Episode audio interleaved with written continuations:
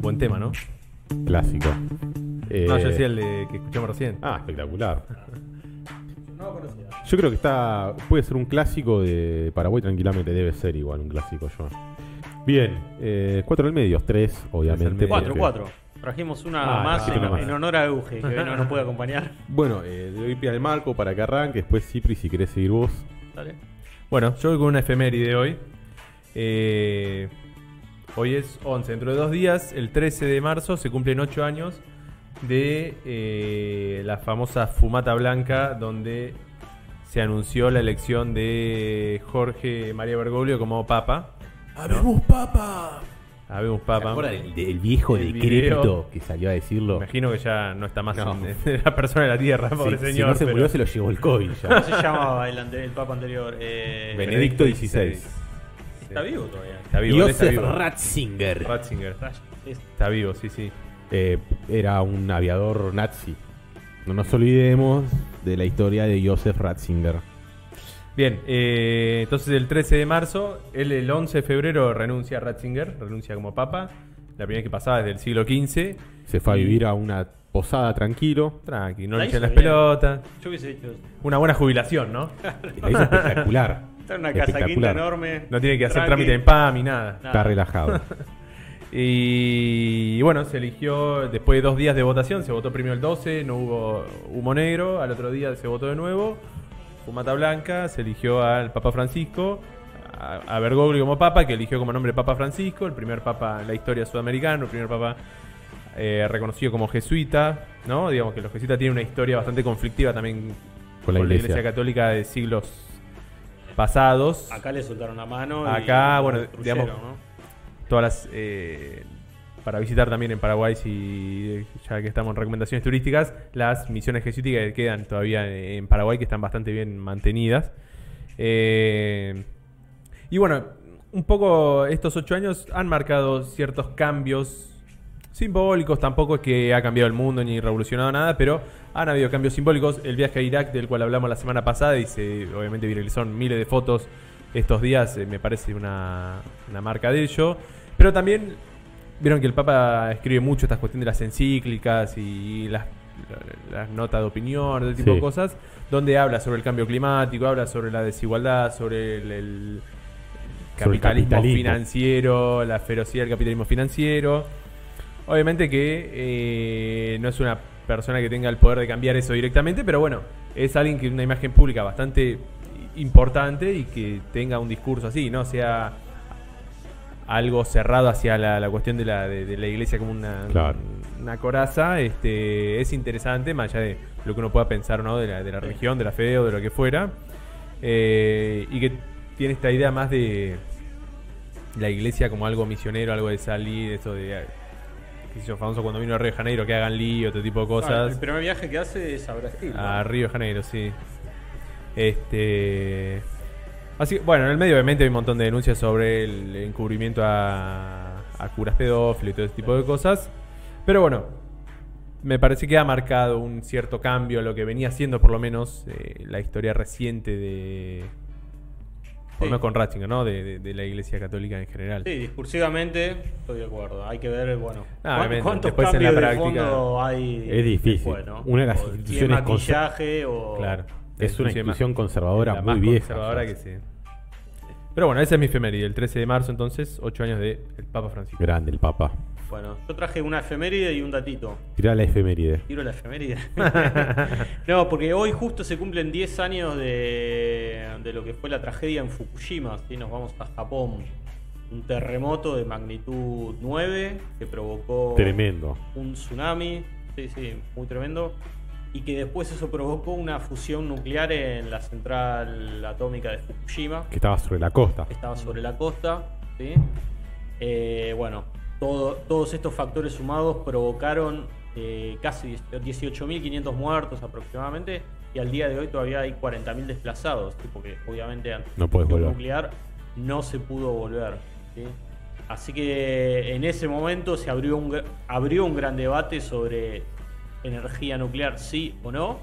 Y hoy eh, muchos diarios retomaron ese debate a ver si, si el camino, digamos, es la energía nuclear. Para mí es por ahí. Yo coincido también. El tema es que, bueno, obviamente. ¿Qué haces frente a esta. Claro. Pero pensemos esto, ¿no? Fukushima fue hace 10 años, hubo Chernobyl también, que fue hace ya 36 35 años, 35 años. Eh, fueron hechos gravísimos, contaminaron, bien. Yo creo que contaminaron mucho menos que toda la, eh, la quema de fósiles que hacen los autos, los autobuses, los camiones, los trenes, desde que se descubrió el petróleo. Así que me parece también, la, a ver, es válido preguntar, hay- e- ¿Es grave? Sí, es grave cuando hay un accidente y cuando se mal maneja el asunto. Como Chernobyl, que Chernobyl sí fue un error del hombre. Fukushima, no estoy muy al tanto de cómo fue, pero tengo entendido que por ahí hubo algún error del diseño al poner los reactores cerca de la costa para usar el agua del mar para enfriar. Y bueno, corres el riesgo en una zona sísmica de que te Sí. pase algo así. Pero bueno, yo creo que la energía nuclear Sí, los defensores dicen que es una energía muy limpia, que lo- lo- los riesgos son pocos, en realidad, más allá de estas tragedias que pasan cada tanto y que dan empleo a mucha gente, ¿no? Hay, hay muchas Yo no soy un especialista, en principio es algo que me simpatiza, Ah. pero, pero sí. Acá tenemos dos. Eh, Atucha uno, a- Atucha Atucha dos. 1 y Atucha 2. Y Atucha 1 está en Zárate. Creo que sí. Sí, en Atucha Lima. 2 La, la 2 no me acuerdo. en está. Neuquén. No, no, no. No, o es por- en- por en, eh, Río Embalse, el embalse, perdón. Mm. ¿Y no estaban haciendo en Neuquén o no es el proyecto? Eh, Yo tenía pens- pensé que iban a hacer un sé que está el proyecto de Está Atucha el 3. proyecto de Atucha 3. Sí, no sé que en los qué chinos, estadio lo que está. hablé la semana pasada, van a Claro. poner la plata para completarlo. Y una central nuclear emplea entre 2.000 y 3.000 personas dependiendo del tamaño de la central nuclear. Es muchísima gente, es la mitad de un pueblo va a vivir de eso, mínimo. Bueno, es un debate Abierto. eh, Se abierto, puede tener se ese sigue debate. dando. sí. Y el, un dato también para agregar que el presidente, el secretario general del ente, no acuerdo la sigla, de Naciones Unidas para la Energía Atómica es argentino, ¿no? Este, un diplomático argentino, No, no sabía. Rafael Grosso. Este, Acá nos opinan que es un despropósito seguir utilizando energía nuclear. Así que bueno, sí, las No opiniones sé. están divididas.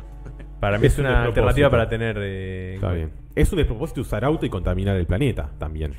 Digo, si hablamos de despropósitos. Sí, yo no soy un especialista. En principio es algo que me, me agrada, pero bueno, me No, tendría no, que yo formar un tampoco, poquito pero más. me parece Eh, que es un despropósito. Si tenés eh, autos eléctricos, ¿para qué estamos usando autos con nafta? Es un despropósito. y bueno, porque sean más baratos. Ah, No te pelees con nuestros oyentes. No, loco. no, no, no, yo- Encima nos escuchan un par y te, te cómo- vas a pelear. Ustedes saben cómo soy yo. eh. Se debate acá, ¿no? No- Claro, no, es Te pelea. pican ahí. Eh, Si y, tienen agallas que vengan a decirlo acá de última. ¿Y el datito cuál es?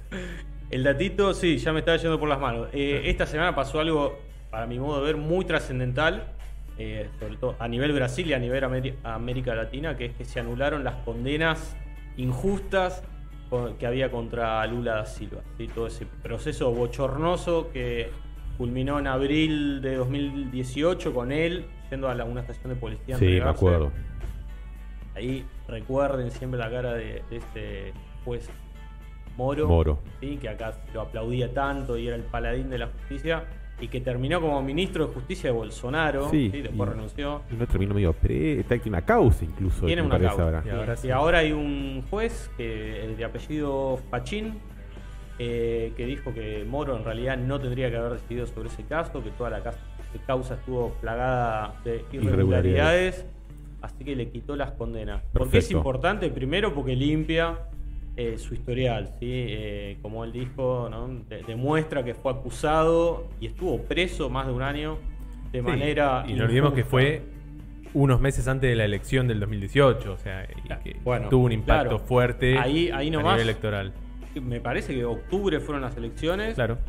Él no se pudo presentar. Sí, seis meses antes. Ganó Bolsonaro. Sí. Eh, Que ahí lo agarró medio en bolas al PT y tuvieron que lo nombraron a Haddad como candidato, Exacto. pero no tenían, digamos, una y no, alternativa. fue, y fue improvisado, un candidato Claro. improvisado que se quedó segundo. Sí, Bolsonaro está hoy en el poder gracias a esto. ¿sí? Entonces, se limpia el nombre de Lula, pero además lo habilita a que el año que viene, que va a haber elecciones en principio en octubre, pueda presentarse como candidato presidencial y en oposición se supone que con Bolsonaro que iría por la reelección. La reelección. Ayer habló Lula, dio una conferencia de unas dos horas. No pude escucharla completa, pero Ahí el Bueno. sindicato de metalúrgicos. exactamente. ¿sí? De ahí ¿De donde dónde se originó. Eh, entre otros, le agradeció al Papa, ya que lo nombramos, y le agradeció especialmente a la- al presidente argentino, ¿sí? Alberto Fernández, que recordemos que el año pasado, no, el 2019 lo fue a visitar cuando todavía estaba encarcelado. Mm. Así que bueno, me parece, en lo personal me puse muy contento, ¿sí? me parece una buena noticia a nivel regional. Veremos el año que viene. ¿sí? Lula ya es un tipo grande, creo que va a llegar a las elecciones con 77, 78 Sí. años, Sí, pero él dijo, me siento joven y me voy a presentar. bien ahí. Se vamos. casó hace poco, aparte, así que. Bien, yo traigo unas- unos datitos de- sobre la vacunación en América Latina para ir comentando cómo están los países. Chile está primero, ya vacunó el 21% de su población con la Sinovac, que es del 50%, es la vacuna que nadie quiere. Bueno, los chilenos están vacunando su población con esa vacuna, por eso es que van tan rápido, porque tienen muchísima cantidad de vacunas, porque insisto, es una vacuna que no quiere nadie por su baja efectividad, y esa es la razón por la cual los chilenos eh, tienen este ritmo de vacunación y están vacunando a tanta gente, porque tienen la disponibilidad para vacunar. Después, bueno, en Estados, perdón, en América, quiero decir, en Estados Unidos viene en segundo lugar, obviamente con el 17% de la población, pero vacunó ya a 60 millones de personas. Muchísima gente. Después viene Canadá, uno de los países que compró tres veces la cantidad de Sí. vacunas que se necesita. Solidario, el Trudeau progresista. Trudeau. sí, un saludito. Después viene, podemos decir una sorpresa, Panamá, con un 4% de su población, ¿sí? Y bueno, después viene Brasil, Costa Rica, Argentina ya con un 2, varía entre el 1 y el 2% de, de la población. Bueno, vos antes del programa habías comentado, no sé si al aire o antes, eh, que iba a llegar bastante más vacunas. Ahora Argentina o Cipri, vos lo Sí, nombraste, sí. las de La Sinopharm. La, la Ya China. se La que nos dieron a a- nosotros, digamos. Cuando nosotros nos vacunaron la semana pasada, unos días antes de que nos vacunaran, habían llegado un avión lleno, millón. un millón de No, Sputnik, no, sí, o- 725 mil sí, claro. dosis de eh, Sputnik en un solo avión. Sí. Le había mandado dos, así que está habiendo cada vez más vacunas. Eso va a facilitar el proceso de vacunación, me parece. Así que Hay que mejorar ojalá- la hay que mejorarlo. Y tiro el datito este final: eh, Paraguay vacunó a 1100 a 1775 personas nada más, o sea, muy poco con la Sinovac. Le deseamos la mejor de las suertes a las personas que se vacunan con la Sinovac. eh, porque tiene un, un 50%, 50% de de efectividad, sí. Eh, insisto con ese número porque no es menor. No. Eh, así que bueno, esos son los datitos que yo traje y ahora pasamos al, al Al próximo tema. tema. Eh, Nos fuimos la- al pasto con el horario. y llegamos tarde. Por ahí Corto. podemos no hacer las recomendaciones claro, igual y pasamos cerramos con este tema, ¿no? Exacto, vamos a hacer eso. Así no, no se nos extiende y las chicas de XC tienen el tiempo para preparar todo el despliegue que hacen acá en el estudio. escenografía. Eh, bien. ¿Cuándo no la corona británica? ¿Cuándo no la corona británica eh, tiene algún escándalo? ¿sí? Bueno, ahora parece ser que hay racismo entre la corona. Chocolate por la noticia. Gran novedad. Megan, chocolate por la noticia. Vos también siendo negra ir a meterte ahí. Dale. Eh, pero igual está bien, hace muy bien Megan en, en denunciar esto porque por lo menos tuvo las agallas, no es fácil, y menos para una mujer denunciar estas cosas, más denunciar a la monarquía británica. La monarquía en pie más antigua de- del mundo puede ser, o capaz que hay otra monarquía más antigua que está en pie todavía. Y no lo sé, sé, de, pero- de las europeas te diría que De la, Sí, de la sí, que ha sí. tenido más poder, seguro. Sí, sí, sí. Y bueno, parece ser que eh, el fin de semana estuvo en un programa de Oprah, Oprah. Winfrey. Con Oprah. Que, que había dicho que iba a- que nunca se sabe si, si dejó o no de hacer entrevista, porque me acuerdo que se la había despedido de la- ella se despidió de hacer entrevista y siempre veo que hace una entrevista a alguien. sí. vuelve. La otra vuelta también, no sé si le hizo una también a un conocido como bueno, al fin a Tom Cruise había sido. ¿Sí o no? ¿Sí o no? No sé. ¿Te vas o te quedas? Eh, Oprah. En fin, eh, en esta, en, en esta entrevista donde al principio estaba ella sola, después se sumó Harry, que es el Príncipe. el príncipe, el hermano de William, hijo de Carlos, nieto de Isabel, la actual Hijo de Lady Di también. hijo de Lady Di. Eh, bueno, Megan acá denuncia, denuncia en la que primero que nada que siempre se sintió muy sola en algo muy parecido a las cosas que denunciaba Lady Di, ¿no? Que se sentía muy sola en, en, en- Palacio. en el palacio, que eh, siempre estaba limitada para hacer cosas. A ver, te estás metiendo en un lugar complicado. Pero bueno, insisto, re- eh, rescato las ganas de No, ella de que querer poder decirlo, no Obvio. fácil. No, no, por habló eso. de abandono. Habló de abandono, él dijo que habló- tenía muchas veces tenía ganas de suicidar, De suicidar. pens- tuvo pensamientos suicidas, que eh, cuando recurrió a, a la corona para que la ayude, la corona le dio la espalda, no le dio cabida a lo que estaba pidiendo. Vieron que la corona siempre quiere que todos los asuntos medios Todo quede en familia. queden en familia y por abajo de la alfombra también. Trapitos en casa. De ¿no? hecho, Claro. la, El la- lema real. la reina tiene dos primas con, con discapacidades mentales, ¿sí? Que ocultó, uy, perdón, que ocultó durante muchísimo tiempo en un manicomio. Sí. No sé si estaban al tanto. No, yo no Sí, por la serie de Crown. Ah, Ahí me. La, lamentable. Lamentable actitud de la reina que estaba al tanto de la situación. Entonces, a ver, si la corona tomó esa actitud con dos familiares directos de esconderlos, ¿cómo no va a ser racista o cómo no le va a negar la ayuda eh, a una persona que está sola, que se siente sola como, como Megan? En fin, ella salió a denunciar esto, primero diciendo que tenía... Ahora voy a buscar algunas de las citas textuales que hay acá. Sí, Eh, una, perdón, ¿no? Una cuestión, hablando esto de la reina, que me llamó la atención que ambos, tanto Harry como Meghan, desligan igual de todos estos malos tratos a a la, reina. Que, que la que Sí, pone la guita, obvio Sí, que no van a decir no- nada. a ella no, no se la va a ensuciar. Además, bueno, por lo que uno más o menos ve, tiene una buena imagen a nivel social en, en Gran Sí, Bretaña. sí, el- se banca la monarquía. Los ingleses la bancan. Eh, No, cuando tuve la oportunidad de viajar, eh, fui do- dos veces, a, por lo menos a Londres, bueno, y al Reino Unido, y no, no, no escuchás mucha gente hablar mal de la reina. Es como una figura cultural, eh, como si fuese Maradona, en, el aspecto de, de- No necesariamente la reina Isabel, la figura de la reina.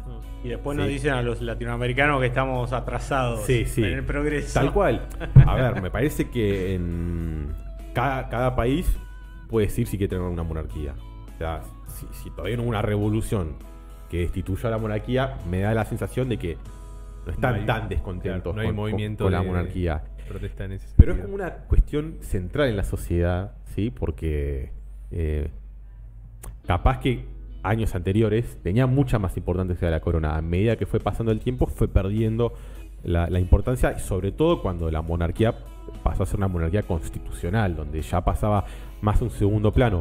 Por más que la reina tenga el poder de disolver el parlamento, tanto el parlamento inglés como el galés, como el neozelandés o el australiano, por decir, eh, está en un segundo lugar, nunca va a llegar a eso. No, tiene que ser algo muy crítico Tiene para ser, que pase algo. Tiene que ser un, un- un Hitler en el No, poder para claro. que suceda algo así, pero porque no sucede. Eh, en fin, hay, es una figura central en la monarquía, la- la- hay mucho apoyo, o por lo menos se simpatiza mucho con la monarquía en, en Inglaterra, la- lo, lo ven como algo eh, fancy, por decirlo de alguna manera, ¿sí? Y, y insisto, es más que nada la figura del, del rey, más que la personalidad del rey lo que se venera tanto. Claro. En fin, volviendo con esto que vos decías que la desligan, es- claramente ella, ellos en todo momento la desligan a ella de- de- del problema, pero eh, bueno, acá viene el cui- el- la cuestión.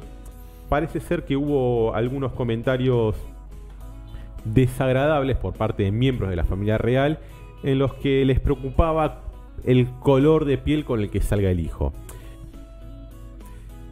Viendo la Megan, viendo la foto de Megan, Megan eh, eh, eh, más blanca que yo, vos, más o menos. ¿no? Eh, Y bueno, para los parámetros. Claro, de la realeza. son todos colorados. se- claro, exacto. Se ve que. Hay que cerrar ese antro, Sí. muchachos. No, yo la corona británica la banco. Dejate de joder. yo la banco, la corona británica. Hay que ver qué pasa cuando la reina no esté. Eh, claro. Ahí la va a Por ser- favor, que, que no Prendan suma. fuego ese palacio. Eh, está buenísimo el palacio, el Buckingham Palace.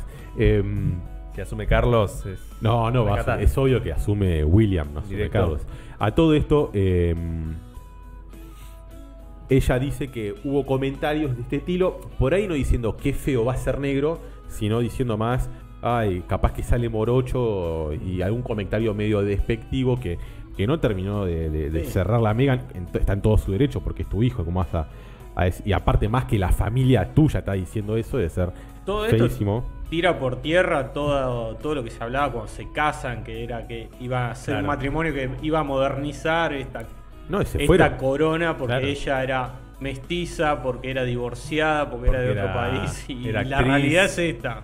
¿sí? Que estaban preocupados por el color de piel que podía tener el, el sucesor. Pero terminan renunciando Meghan Se y, van, se y van. Harry a Ángeles, ¿no? renuncian a sus derechos reales. Sin embargo, siguen siendo Condes eh, de duques, Sussex. duques de Sussex, los dos. Eh, bien, acá eh, leo una frase que dice en la entrevista, dice Megan. En los meses en los que yo estaba embarazada hubo preocupaciones y conversaciones sobre lo oscura que podría ser su piel cuando naciera. O sea, Realmente, ¿quién tiene ese tipo de conversación en familia de, de- No, no, no. de- de- de alguien que va a ser de tu familia? Por- están todos locos igual en la corona, seamos sinceros. Eh, están chifladísimos.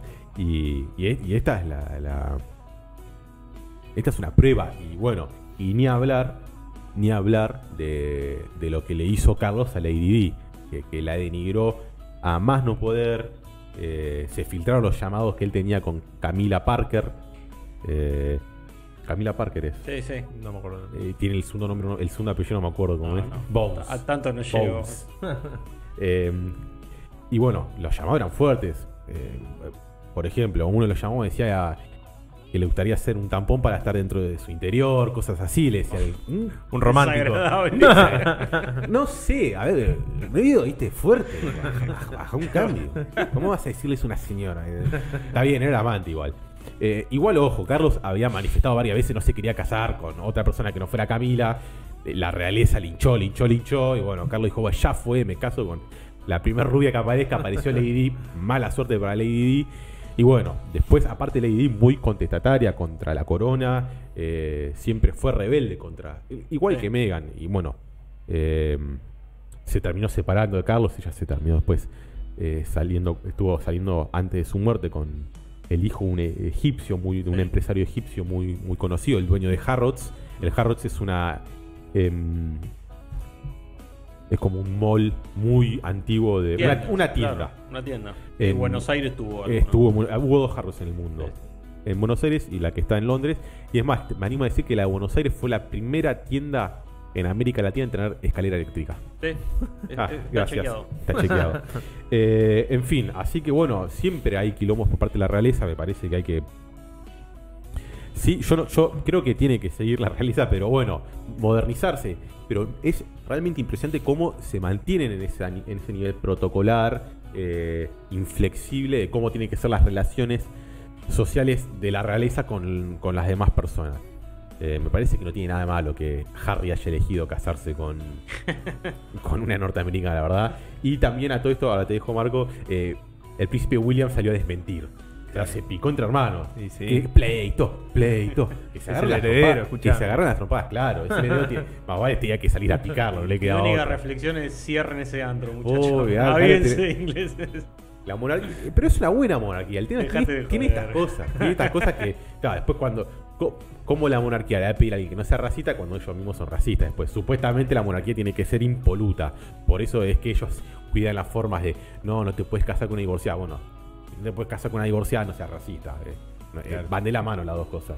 ¿Qué querías agregar? No, no, yo quería agregar que también hubo, empezó a haber toda una discusión dentro de los partidos políticos, sobre todo de la oposición, de la oposición aboriginal en este caso, pero bueno, que siempre han tenido por ahí miradas no opuestas, pero sí como hay medio en tensión con la monarquía, Más como el Partido Laborista, ¿no? Más eh, la, la progres si se quiere, o qué sé yo. Hay progres en Inglaterra. No sé, pero bueno, No. más de- de- de- del otro lado, digamos, la izquierda británica. Sí, sí, sí. Son Este, más, más pasables que. Como diciendo, bueno, ahora hay que prestar atención, lo que dijo Megan sobre el racismo, sobre la salud mental, es Por algo que excede a la corona, hay que tomarlo como un tema serio, ¿no? Como subiéndose a, a esa cuestión. Y otro dato que después leyendo me llamó la atención es que eh, empezaba a haber rumores al interior, de- hay que es cierto esto o no, ¿no? Pero bueno, eh, rumores al interior de la, la Casa Real, decir, bueno, empezar a eh, como perder cierto respeto que tienen con las ex colonias. Y se plantea el caso, bueno, eh, Barbados se independizó, se consolidó como una república independiente este, el año pasado, después de 50 años de haber declarado la independencia. ¿Qué va a pasar con otros países que por ahí hay buenos vínculos con la corona, con todas estas acusaciones de racismo, donde hoy la lucha contra el racismo es bastante fuerte en un montón de, de- Sí. de sectores y sobre todo en esto, en ex colonias que por ahí, bueno, buena parte de su población o No- prácticamente toda Nueva su Zelanda población. tiene una gran población maorí, por ejemplo. Por ejemplo, claro. Oh, y los australianos también tienen una. eh, Y son súper políticamente correctos donde el racismo está recontra mal visto. Claro. Em, pero bueno, en fin, eh, eh, elegimos este tema porque era interesante como para tirar algunos bocaditos, alguna cosa graciosa. Em, pero bueno, este programa banca la monarquía, salvo Cipriano. No sé, vos gordo, vos la bancás. No, no me Yo me- banco la serie. La de The Crown me gustó, pero hasta ahí llego. El tema estaría O sea, bueno, me parece menos eh, polémica que la monarquía española, No, que son el cachivache. tipo se iba a cazar elefantes No, a, no, no, no, a. África, ¿no? El rey Juan Carlos es un cachivache. un cachivache. Em, pero bueno, eh, para cerrar este. Antes de cerrar, igual, y de cerrar el programa y mandar el, el tema, eh, queríamos contarles, porque al principio del programa. eh, Tuvimos un problema de sonido. un problema técnico. problema técnico. eh, que vamos a tener un invitado muy, muy importante la semana que viene o la otra. Vamos a ver si lo podemos lograr para la semana que viene. Un, import- un, un No, no se puede decir el nombre. No, fue un, fue un funcionario Alguien de peso en su momento. del Estado en un momento, claro, mucho peso, mucho peso. Sabe de geopolítica, sabe de economía nacional. Tuvo algunos viajes muy notorios. Un patriota. Viajes muy notorios. Con esto le digo todo. Angola fue. Bueno, te No, falta decir el nombre. no. No, no, se dice hay nada. varios empresarios que fueron a Angola. ¿Verdad? Nah, el kirchnerismo de Angola era, era, era un paraíso hermoso. Te construían un meteorito y se lo metían a los angolanos. Eh, Pero bueno. Vamos a ver si- Estamos en tratativas. vamos a ver si viene el programa o lo hacemos por Zoom, pero ya está confirmado. Eh, habría que ver bien la fecha. Aparte, nos buscó. nos buscó buscaron. él, como dice Marco, Se ve que le gustó el programa. Recibí un mensaje, estaba interesado en el programa, le había gustado la tónica, quería hablar sobre política internacional. Es una persona que viaja, viaja, perdón, no, recorre programas de televisión, pero nunca le preguntan sobre temas de geopolítica y es algo que a él le gusta conversar. Así que vio que acá hay una oportunidad para discutir un poco sobre. Lo eh, anunciaremos por Instagram, ¿no? Lo- si es la semana que anunciamos viene o por la el- otra. Estén, estén atentos a las redes, sí. Lo anunciamos por. Instagram. Así que estén atentos a eso. Y ahora los dejamos con un clásico británico de Sex Pistols.